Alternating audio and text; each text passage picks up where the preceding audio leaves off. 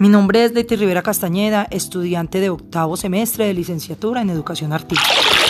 En este corto espacio abordaremos diversos campos de la educación artística, como la educación en danza y en teatro. El grupo poblacional al que va dirigida esta propuesta son niños de escolaridad entre primero y quinto de una escuela pública de algún, de algún municipio del departamento de Antioquia. Los niños con profundas creencias religiosas, pero inquietos por el arte y sus ramas. Como bien sabemos, la danza está orientada a ayudar a nuestros niños para que den a luz a sus metáforas corporales, que sean poetas del movimiento que iluminen el mundo, que expresen ese poema corporal que tienen dentro del alma. El cuerpo cuando danza es un organismo viviente que provoca juegos misteriosos de energías vitales, que comunica profundos sentimientos. La danza nos lleva a evocar el pasado histórico antropológico. La danza es tan antigua como el hombre mismo. La humanidad ha expresado sus sentimientos a través del movimiento.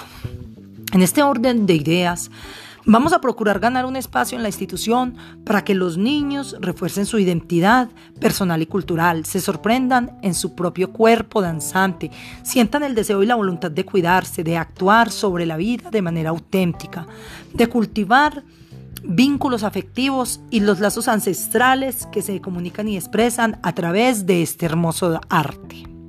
En la resolución 2343 de 1993 de la ley 115 de 1994 podemos encontrar las fuentes y los fundamentos eh, de este texto en el que me he apoyado.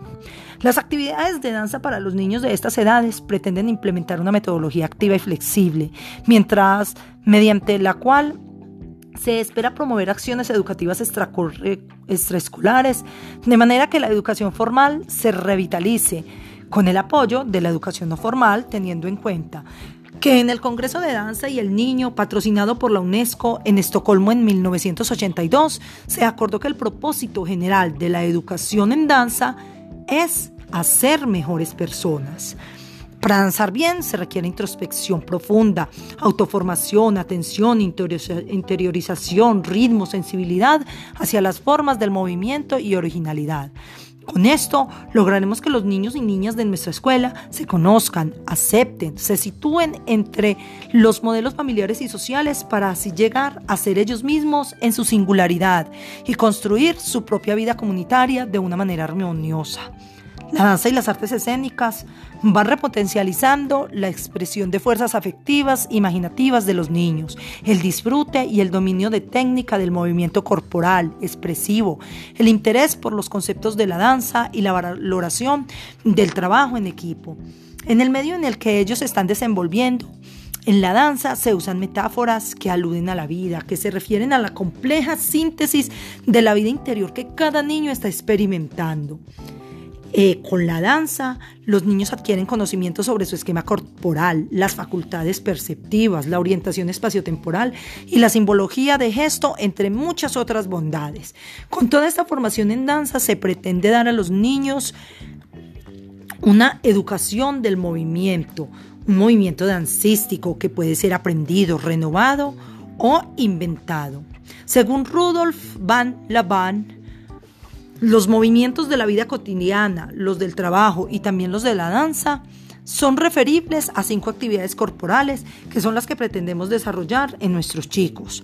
Posición física, movimientos de todas las partes del cuerpo, rota, rotación, girar todo el cuerpo en su eje con un buen equilibrio, elevación, saltar. Los niños para esto es algo muy natural para ellos y es muy sencillo por la edad. Igual ellos también van a lograr un equilibrio estático, un equilibrio dinámico, una buena coordinación, ser expresivos y creativos en sus movimientos corporales de manera lúdica, autónoma, reflexiva y comprensiva, comprendiendo así el medio cultural en el cual ellos se desarrollan y así lograr un buen aprendizaje y una buena participación que ayude en esos climas de confianza y respeto entre pares y todos los demás involucrados de la comunidad educativa. La música es muy importante porque los niños alcanzarán un proceso contemplativo, un proceso reflexivo, un proceso valorativo propios de su edad. Y pues como si seguimos hablando de la danza, no nos alcanzaría el tiempo, vamos a dar un paso más hacia la educación en el teatro, que ayudará a los niños a reforzar aspectos de su vida para crear un joven seguro, decidido, libre, capaz de tomar sus propias decisiones, una propuesta, un diseño curricular que recoja todos los elementos propios del teatro de una manera amplia, clara y sencilla. Se debe motivar a la construcción de formas para acercarse al conocimiento personal, al entorno social y cultural e histórico, recuperando el origen del teatro, que es un juego, una manera desprevenida y libre, pero muy seria, en la que los niños pueden experimentar su sensibilidad con otras personas y con el mundo que los rodea. Hay que actuar y hay que jugar. La educación básica es fundamental. El concepto ético y estético entre lo real y lo imaginario, entre el ser y el devenir, entre el estar dispuesto a dar y estar dispuesto a recibir, a partir de la percepción de cada uno de los códigos de cada grupo cultural, se propicia en estos talleres, en el área del teatro.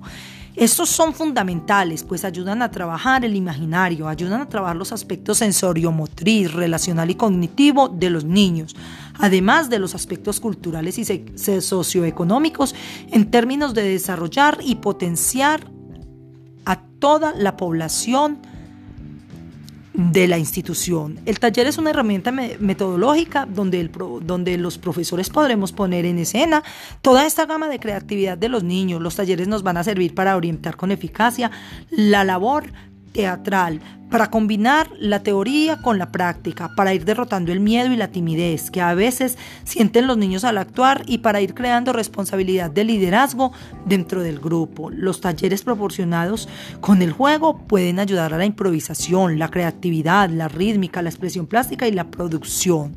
El teatro, igual que en la música, se espera que los progresos que los niños obtengan sean pensamientos contemplativos, de observación de lo real y de conciencia del propio espacio, procesos de transformación simbólica, observación eh, de lo real y capacidad de significar emoción a través de la acción teatral. Un proceso de transformación simbólica, una, una conciencia del espacio del otro, una experiencia diferente de juegos de representación del mundo hay que iniciar a los niños desde muy temprana edad para que estos puedan tener esos momentos expresivos auténticos, sean capaces de disfrutar su dimensión lúdica, de trabajar en equipo, sobre su imaginario personal y el colectivo y darle una significación a su experiencia de interacción con el mundo. Cabe destacar que todos estos elementos que son propios del teatro posibilitan la integración con otras áreas que comparten el espacio y el tiempo de los niños. Muchas gracias por su atención. Continuaremos en otra ocasión.